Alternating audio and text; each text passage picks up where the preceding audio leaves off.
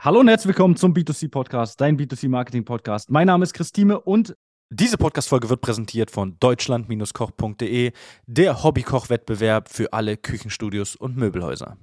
Heute habe ich wieder mal einen spannenden Interviewgast und zwar den Harald Sennebogen. Harald, ich grüße dich. Hallo Chris. Moin. Also, du bist ja ein Name in der Branche, man kennt dich, ja, das stelle ich halt immer wieder fest. Du bist ja auch sehr lange selbst, äh, ich sage mal, was ja sehr lange selbst im Handel. Aber bevor ich jetzt viel über dich erzähle, ist es ja praktischer, wenn du einfach mal etwas über dich erzählst für alle, die dich da draußen vielleicht nicht kennen oder vielleicht noch ein bisschen was mehr erfahren wollen. Also, wenn du dich kurz vorstellen könntest, wer bist du, was machst du, etc. pp. Ja, ich bin Harald Sennebogen, bin jetzt ähm, 37 Jahre alt und habe schon fast 20 Jahre tatsächlich Erfahrung in der Branche, auf der Händlerseite die meiste Zeit und habe verschiedenen Funktionen gearbeitet, sowohl in der Standortverantwortung als auch dann später in der Geschäftsführung oder auch als Aufsichtsrat bei einem mittelständischen Verband. Habe mich dann eben tatsächlich äh, 2021 entschieden, die Handelsseite zu verlassen und ja, ein Stück weit dann ja auch zu euch auf die Dienstleisterseite zu wechseln. Bin seitdem in dem Bereich unterwegs. Äh, macht unheimlich viel Spaß. Ja, ja, perfekt. Also herzlich willkommen auf der Dienstleisterseite.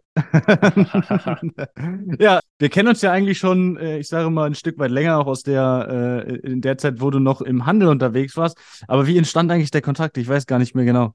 Du, ich bring's auch nicht mehr zusammen. Im Handel bist du mal auf uns zugekommen. Ähm, da haben wir mal gemeinsam geschaut, welche Anknüpfungspunkte wir da haben wie wir da zusammenarbeiten können. Nachdem ich dann auf die Dienstleisterseite gewechselt bin, sind wir irgendwie in Kontakt geblieben haben das immer wieder auch intensiviert. Deswegen sind wir auch heute hier zusammen. Freut mich auf jeden Fall, dass du im Podcast dabei bist. Ich würde einfach sagen, ja, sprechen wir doch mal über das Hauptthema, über das wir heute sprechen wollten. Gib uns doch mal einen Einblick in das, was du jetzt genau so machst. Also am besten, ja, alle Themen. Einmal komplett, einmal den unternehmerischen Werdegang quasi. Also, ich habe zwei Themen, die ich bearbeite, zwei Herzensthemen. Das eine ist der Bereich Mitarbeiter, das heißt ähm, Mitarbeiter finden, Recruiting, Personalberatung.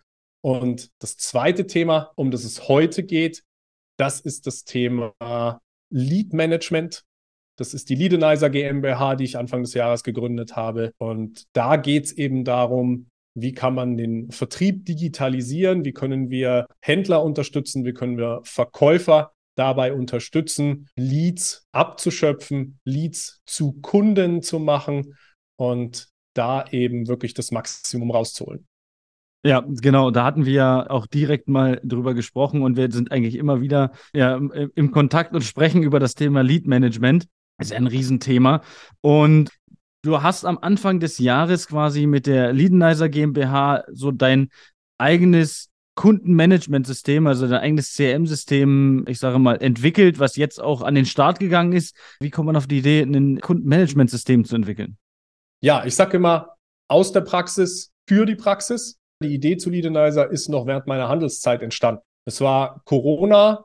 Ähm, zu Corona hat ja dann auch dieses Thema Lead-Generierung online eine große Rolle gespielt. Das war ein und extremer Booster, muss man sagen, ja. Also für viele Händler äh, war da das Thema das erste Mal so wirklich auf dem Plan eigentlich. Wir haben davor auch schon viel gemacht und haben da mit unterschiedlichen Dienstleistern zusammengearbeitet, selber auch Dinge über unsere Webseite gemacht.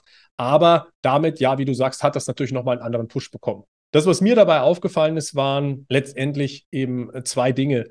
Zum einen, wir hatten so viele unterschiedliche Kanäle, dass ich gar nicht messen konnte, welcher Kanal ist wirklich wie erfolgreich.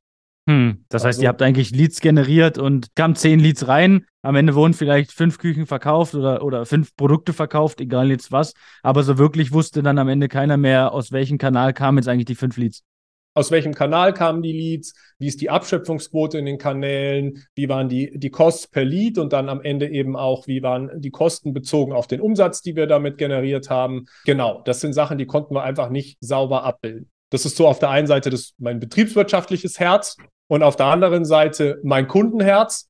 Ich war mir aufgrund der extrem Vielzahl der Leads, du musst ja wissen, in unserem Gedanken ist ein Lead nicht nur das, was bei Social Media generiert wird, sondern letztendlich jeder Interessentenkontakt.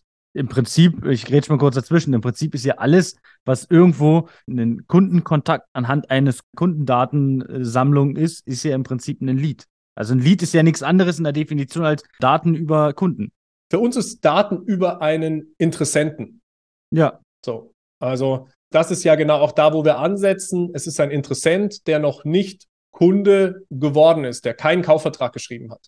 Aber da ist es eben ganz egal, ob der online generiert ist, über Social Media, über Google Ads, über eigene Maßnahmen auf der Webseite, Landingpages, ähm, Chatbots, Formulare, oder ob der in den Laden gekommen ist. Also auch das ist ein Lead. Jemand, der sich hat beraten lassen, der aber noch nicht gekauft hat, auch das ist ein Lead.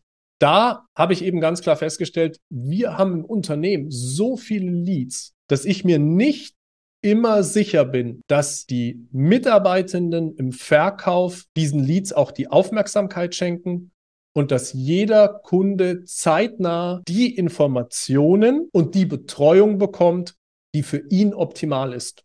Das war der zweite Punkt, den ich da einfach gesehen habe. Also einmal das Messen, das Betriebswirtschaftliche. Ich kann die Kanäle gar nicht durchmessen. Und auf der anderen Seite das Thema Kundenorientierung, Kundenfokus. Mit welcher Qualität bedienen wir unsere Kunden? Aus diesem Gedanken heraus ist dann die Idee entstanden, eine Lösung zu finden, mit der sich eben diese Leads alle zentral an einem Ort überblicken lassen und der Verkäufer einen Tool hat, mit dem er im täglichen Arbeiten diese Leads sauber und einfach bearbeiten kann und so sicherstellen kann, dass der Kunde optimal bedient wird, was dann letztendlich eben auch zur bestmöglichen Abschöpfung und zum bestmöglichen Umsatz führt. Ich glaube, ein häufiges Problem ist halt auch, wie du auch schon sagtest, dass wir halt super viele äh, verschiedene Quellen haben, dadurch natürlich auch super viele verschiedene Dateien, wo sich irgendwo dann diese, diese Leads rumsammeln, ja, oder Zetteln, noch schlimmer, ja, auf irgendwelchen Tabellen, auf irgendwelchen Zetteln. Auch das gibt es ja, habe ich schon mitbekommen, sodass man gar nicht aufgrund der tausenden Dateien gar nicht alles im Blick haben kann. Das heißt, man muss ja alles in einem System haben, damit man überhaupt ja dem Mitarbeiter, dem Verkäufer es so einfach macht, dass er nicht durch sich durch 10, 20 Dateien klicken muss. Ja, das ist ja alles Zeitaufwand, der dann dementsprechend auch entsteht. Und wir kennen das ja auch von unseren Partnern, die so bei uns ins Coaching kommen, wo dann wirklich die einfachsten Automatisierungen quasi dann dementsprechend fehlen, wo dann da halt einfach stundenweise, also jeden Tag ein, zwei Stunden von den Mitarbeitern eigentlich flöten gehen, weil diese in Dinge gesteckt werden, die eigentlich ja automatisiert werden können. Deswegen sehe ich das halt auch super wichtig, dass alles an einem Platz zu haben. Wir sind darauf bedacht, immer alles so schnell und einfach wie möglich zu machen. Ja, wir wollen im Planungsprogramm alles machen, äh, im, im, im, Küchenplanungsprogramm. Aber genauso brauchen wir dann dementsprechend auch die, ja, die Kundenübersicht, die Interessentenübersicht dann dementsprechend in einem CM-System. Auch ganz meine Meinung. Komme ich mal zur nächsten Frage, die ich da dementsprechend habe. Es gibt natürlich ja die ein oder anderen CRM-Systeme mittlerweile am Markt, ja, also gibt, gibt ja etliche verschiedene. Aber was unterscheidet jetzt Leadenizer von den anderen oder von den, ja, von herkömmlichen CRM-Systemen? Herkömmliche CRM-Systeme wie HubSpot, Salesforce oder ähnliche sind häufig ja eher im B2B-Bereich unterwegs als im B2C-Bereich. Das bedeutet aber auch, da sind viele Dinge eingebaut, die kann ich im B2C-Bereich gar nicht brauchen. Und viele dieser CRM-Systeme sind eben auch in dem Thema Lead-Bearbeitung nicht konsequent. Das heißt, die bilden zwar, sag ich mal, ihr werdet auch ein CRM einsetzen, da sind alle eure Händler drin, mit denen ihr zusammenarbeitet und da kann man nachvollziehen, wenn es sauber gepflegt ist, wer hat wann mit dem telefoniert, wer hat was mit dem kommuniziert, welche Aufträge sind mit dem abgewickelt worden. Ähm, das heißt, ihr habt im Prinzip so den, die komplette Customer Lifetime da irgendwo drin und könnt da reingucken und jedes Mal, wenn du ein Telefonat machst, dann pflegst du das weiter. Beim Lead Management muss man ja sagen, die Händler haben ja nur den Bereich bis zum Kaufvertragsabschluss nicht abgebildet. Ab Kaufvertragsabschluss ist ja der Lead, der dann ein Käufer geworden ist, im Warenwirtschaftssystem, im ERP. Das übernimmt ja zumindest gewisse Teile des CRM-Systems oder gilt ja. in gewissen Bereichen als CRM-System. Das heißt, da wird dann über einen Prozess wird bestellt, es gibt eine AB-Prüfung, es kommt irgendwann Ware, es wird disponiert, es werden Beanstandungen bearbeitet. Das findet ja alles da statt. Wie ich das jetzt verstanden habe, hast du da ja aber dann auch nur eine Übersicht über deine Kunden, die du halt schon gewonnen hast. Genau. Okay. Genau. Die Warenwirtschaft deckt heute die Kunden ab, die du gewonnen hast. So, der Bereich, der aber nicht abgedeckt wird, das sind die Interessenten, die davor, die, die zwischen der ersten Kontaktaufnahme bis zum Kaufvertragsabschluss sind. Das ist der Fokus, den wir haben. Das ist eben auch der große Unterschied zu einem CRM. Es geht nicht darum, da irgendwo den ganzen Kunden-Lifetime abzubilden und die Kunden da ewig weiter zu betreuen, sondern es geht wirklich darum, dass es einfach im stationären Handel sehr viele Kontakte gibt zu Menschen, die etwas kaufen möchten. Und diesen Prozess gilt es eben zu optimieren und genau da setzen wir eben an. Also es geht wirklich um die Interessenten und deswegen ist Leadenizer halt viel, viel prozessgetriebener. Das ist zum Beispiel so, in einem klassischen CRM, da können schnell auch mal Kunden irgendwo versauern. So, die, das ist dann halt ein Kunde, da hat dann halt keiner mehr reingeklickt, der ist dann halt irgendwo da und, und fertig aus. Bei Leadenizer geht das nicht.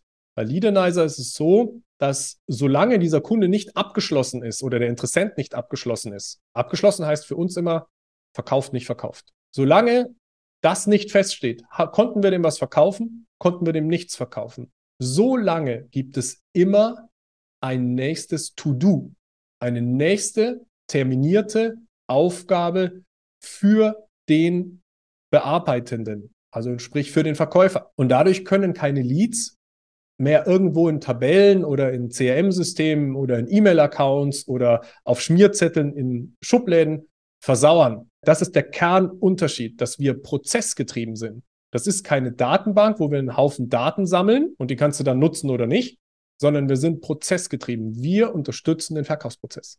Okay. Das heißt, im Prinzip seid ihr das, ich sag mal, das vorgeschaltete Tool dann, bevor der Kunde halt Kunde ist schließt das so ein bisschen auch gleich meine, meine nächste Frage an. Wir hatten auch schon mal darüber telefoniert. Ich glaube, letzte Woche war das gewesen.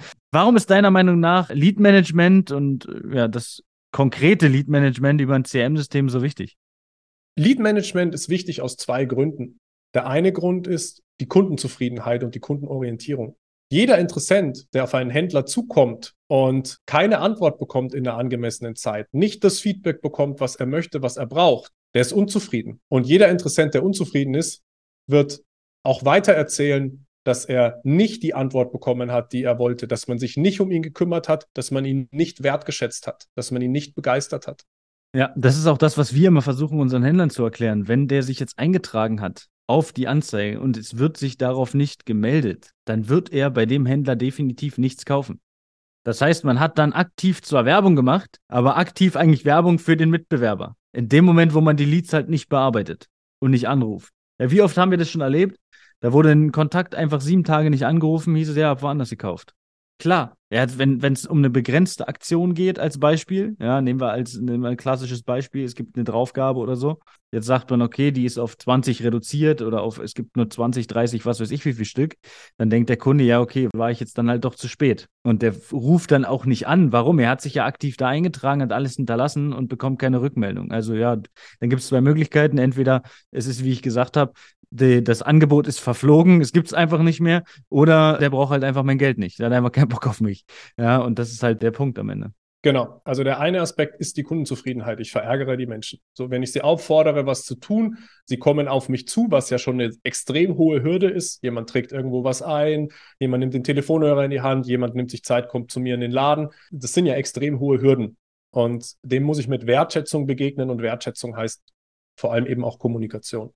Du führst immer wieder schön aus in deinem Podcast, dass Leadpreise kontinuierlich steigen. Klar, gerade erst wieder ein Podcast darüber gemacht. Noch. Also nochmal auch dieses Thema mit angesprochen. Es ist halt einfach ein Fakt. So, und wenn Leadpreise kontinuierlich steigen, weil der Wettbewerb um die Leads immer härter wird, weil immer mehr Leute probieren, Leads zu generieren, dann stelle ich mir natürlich die Frage, welcher Händler kann am meisten für Leads bezahlen und wird damit auch am meisten Leads bekommen? Und das ist ganz klar aus meiner Sicht der Händler, der aus den Leads den meisten Umsatz und den meisten Ertrag generiert. Ist ja auch so ein, so ein Fehlgedanke, den die meisten haben. Ja, hier wird bei uns wird jetzt schon Werbung für äh, Küchen gemacht als Beispiel. Da gibt es jetzt drei Händler, die oder zwei Händler, die bereits Leads generieren über Facebook, brauche ich es ja nicht machen. Ja doch, gerade deswegen. Wenn du besser bist im Lead-Management, im Bearbeiten von Kundenkontakten, wenn du das Thema besser verstehst, einfach mehr Kontaktpunkte hast am Ende äh, zu dem Thema, dann wirst du halt trotz dessen mehr Abschlüsse machen als die meisten, die es halt so ein bisschen durchschnittlich machen. Das ist halt so ein Riesenpunkt, ja. Da, da gibt es dann immer diesen Fehlgedanken, so will ich es einfach mal nennen. Wenn es die anderen machen, muss ich es ja nicht oder brauche ich es ja nicht machen. Nee, weil du weißt ja nicht, wie gut die anderen es machen. Und die meisten, müssen wir ja so unter deiner Erfahrung sein, machen es nicht wirklich gut. Genau, da bin ich 100% bei dir. Die meisten haben in der Vergangenheit dieses Thema vernachlässigt.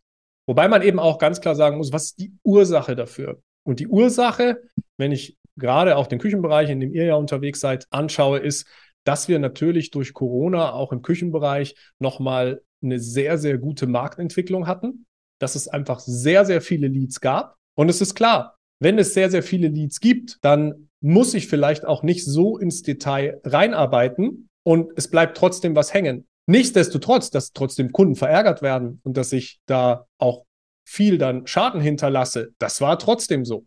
Aber betriebswirtschaftlich betrachtet haben die Händler natürlich gar nicht die Not gehabt. Aber das ist eben das, was in der Zukunft auch dauerhaft anders sein wird. Ich sage immer so schön, die First Mover Advantage, also der Vorteil von denen, die zuerst Lead-Generierung angefangen haben, der ist aufgebraucht. Dadurch, dass es jeder macht, hast du eben auch andere Kosten. Und jetzt geht es eben nicht mehr nur darum, es zu tun, sondern jetzt geht es wirklich darum, es richtig zu tun.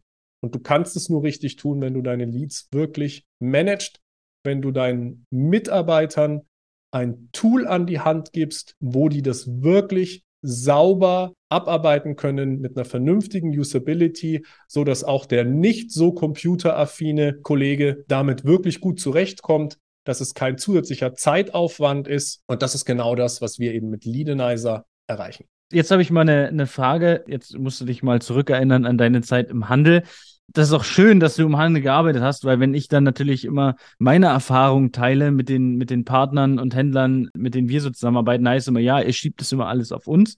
Machen wir ja so als solches gar nicht, weil wir ja auch Überprüfungen machen, okay, Erfolgsüberprüfung. Aber wie läuft denn das Lead-Management normalerweise im Handel ab, deiner Erfahrung nach? So eine klassische Situation jetzt am besten dargestellt.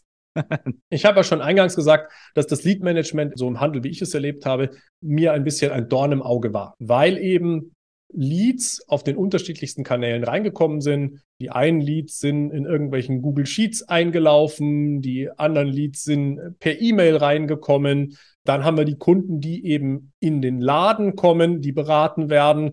Die sind dann auf irgendwelchen Beratungsprotokollen oder das war, wäre schon optimal, ähm, häufig auch auf Schmierzetteln gelandet und die Schmierzettel sind dann in Ablagen gelandet ich kenne das, ich kenne das manchmal dann so auf so kleinen Zetteln. Ich habe damals, wo ich in einem Fitnessstudio war, mir meine Mitarbeiter angefangen, so kleine Zettel so abzureißen von so A4-Zetteln. Dann haben die mir so Mini-Zettel auf den Tisch gelegt. Und irgendwann habe ich gesagt so, ey, ganz ehrlich, wenn ihr mir nochmal so nicht, schmeißt es einfach weg, weil das Ding fliegt runter, das sieht aus wie ein Schmierzettel, das schmeißt in einen Müll.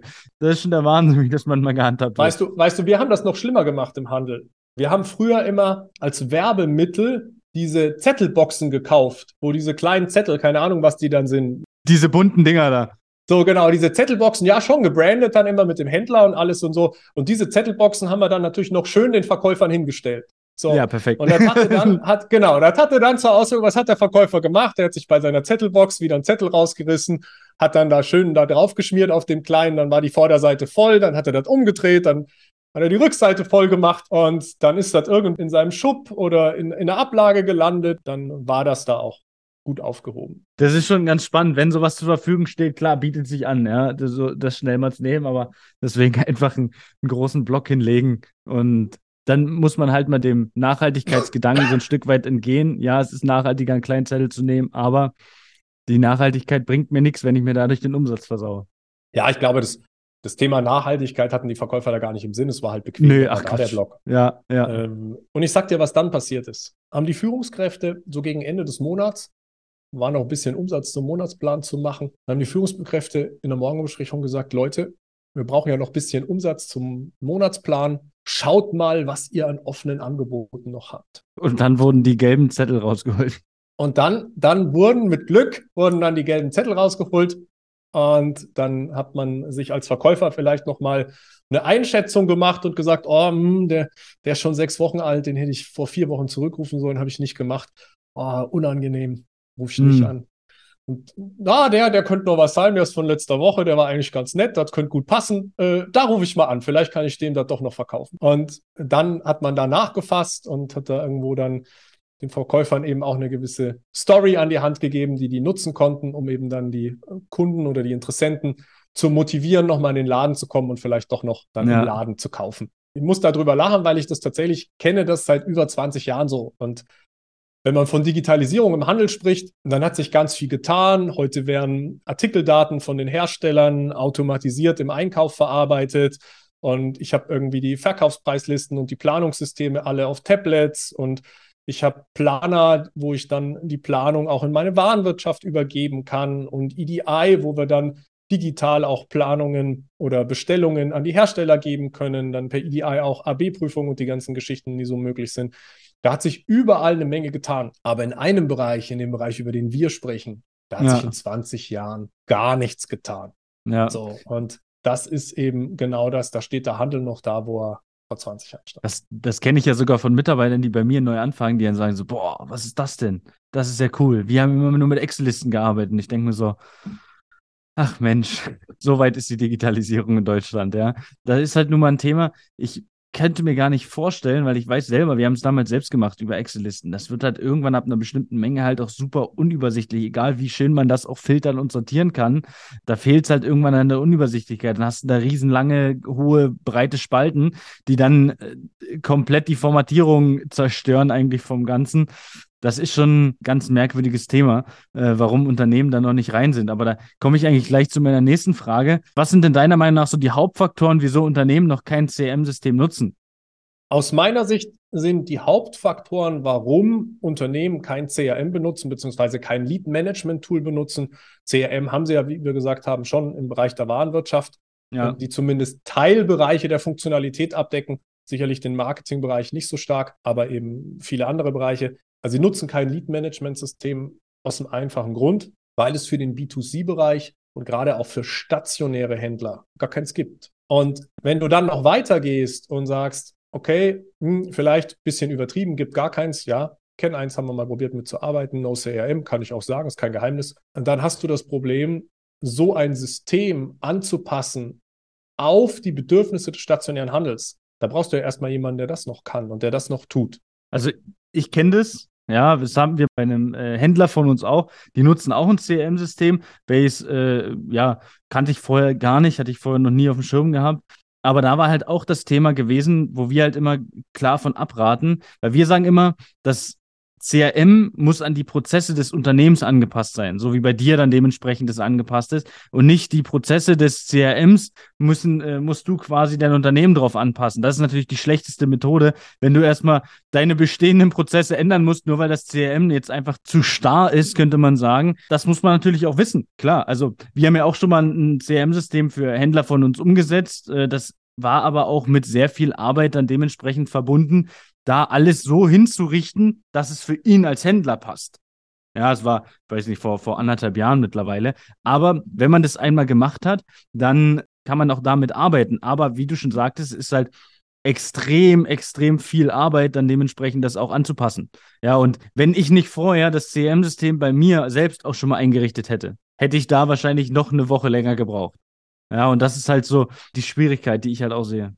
Ja, das ist ja das Problem, was du hast, dass eben viele der CRM-Systeme, gerade, sag ich mal, die großen klassischen CRM-Systeme, da kannst du dich dann im Self-Service online anmelden und äh, kannst dann irgendwo da anfangen, dran rumzubasteln. Klar, hast da einen riesen Support und die unterstützen auch und das machen die auch alle ganz super. Aber das, was die halt nicht haben, ist ein Branchen-Know-how. Das, was die nicht haben, ist, dass sie sich mal intensiv Zeit nehmen zu sagen, okay, ich will die Prozesse verstehen, ich will vielleicht auch das Geschäftsmodell eines stationären Händlers in Deutschland in der Branche einrichten, verstehen. Das ist eben dann zusätzlich eben das Pfund, was wir haben. Also generell muss man sagen, unser System ist komplett flexibel. Das heißt, es ist im B2C-Bereich für Branchen unabhängig, muss man sagen, einsetzbar. Wir setzen es zum Beispiel auch in der Versicherungsbranche ein ähm, was jetzt mit Möbeln gar nichts zu tun hat. Aber wir haben natürlich eine große Möbelkompetenz, die wir mitbringen, und das ist eben ganz eine andere Voraussetzung. Und es ist letztendlich eben auch auf die Bedürfnisse des stationären Handels optimiert. das ist halt dann dementsprechend auch wichtig, dass das halt alles dann dementsprechend auch passt. Halt, wie du schon sagtest, wenn das ganze Thema eher für den B2B-Bereich aufgesetzt ist und dann zu starr ist, dann wird es halt ein extremer Krampf, das Ganze irgendwie zumindest so ein bisschen an seine Prozesse anzupassen. Perfekt. Gibt es noch irgendwas, was du uns zu Leadenizer noch nicht gesagt hast, was du unbedingt noch sagen möchtest? Wir haben ja jetzt ein bisschen drüber gesprochen. Generell ist es natürlich eine extrem vielseitige Lösung. Ich glaube, es ist für einen Händler einfach immer extrem abstrakt, wenn er das hört, wirklich zu verstehen, was kann es für mich tun. Klar. Deswegen ist das, was ich empfehlen kann. Wir haben im Moment eine Aktion und bieten eben auch eine 14-tägige kostenlose Testphase an. Und das, was ich auf jeden Fall empfehlen kann, ist, um wirklich mal einen Eindruck davon zu bekommen, was tut das für mich? Ähm, ist das was, was mir weiterhilft in meinem Tun? Das einfach zu nutzen auf www.leadenizer.de, entsprechend dann sich anzumelden, die 14-tägige Testphase kostenlos zu nutzen, um einfach mal wirklich in der Praxis einen Einblick zu kriegen. Ich glaube, das ist das, was sinnvoll ist, um wirklich mal einschätzen zu können, was ist Leadenizer eigentlich. Ja, das denke ich auch. Also probieren geht über studieren, sagt man ja immer so schön. Gehe ich auch stark davon aus, dass das eigentlich ja, die wichtigste Herangehensweise ist. Testen kommt man damit klar. Man muss sich halt dann aber die 14 Tage auch einfach die Zeit nehmen, da auch richtig reinzugucken. Also mal so ein, zwei Stunden reinzugucken und, und ein bisschen was zu probieren, ist dann auch schwierig. Also wenn man das Ganze angeht, dann sollte man es auch zu 100 Prozent angehen, bin ich der Meinung. Also wirst du mir zustimmen. Das ist auf jeden Fall so. Klassischerweise starten wir eben mit einer Einführung und dann einem kleinen Testprojekt. Das heißt, ein, ein begrenztes Team, begrenzt eben auch Kanäle, die wir anbinden, so dass man eben einen wirklich guten Eindruck davon bekommt, was kann es für mich tun. Aber klar, für eine 14-tägige kostenlose Testphase ist es jetzt nicht so, dass wir das für 500 Verkäufer ausrollen und 16 verschiedene Kanäle dran anschließen. Das, das macht dann einfach keinen Sinn, sondern ja. es geht ja wirklich darum, die Zeit zu nutzen, um einen guten Eindruck zu kriegen und danach zu sagen, Mensch, das ist genau das, was uns gefehlt hat und da wollen wir weitermachen. Ja, absolut perfekt. Ich verlinke auch die Webseite dann dementsprechend unten in den Show Notes nochmal und damit die Leute wissen, wie sie zu dir Kontakt aufnehmen können. Das war eine weitere Folge des B2C Marketing Podcasts mit Chris Thieme.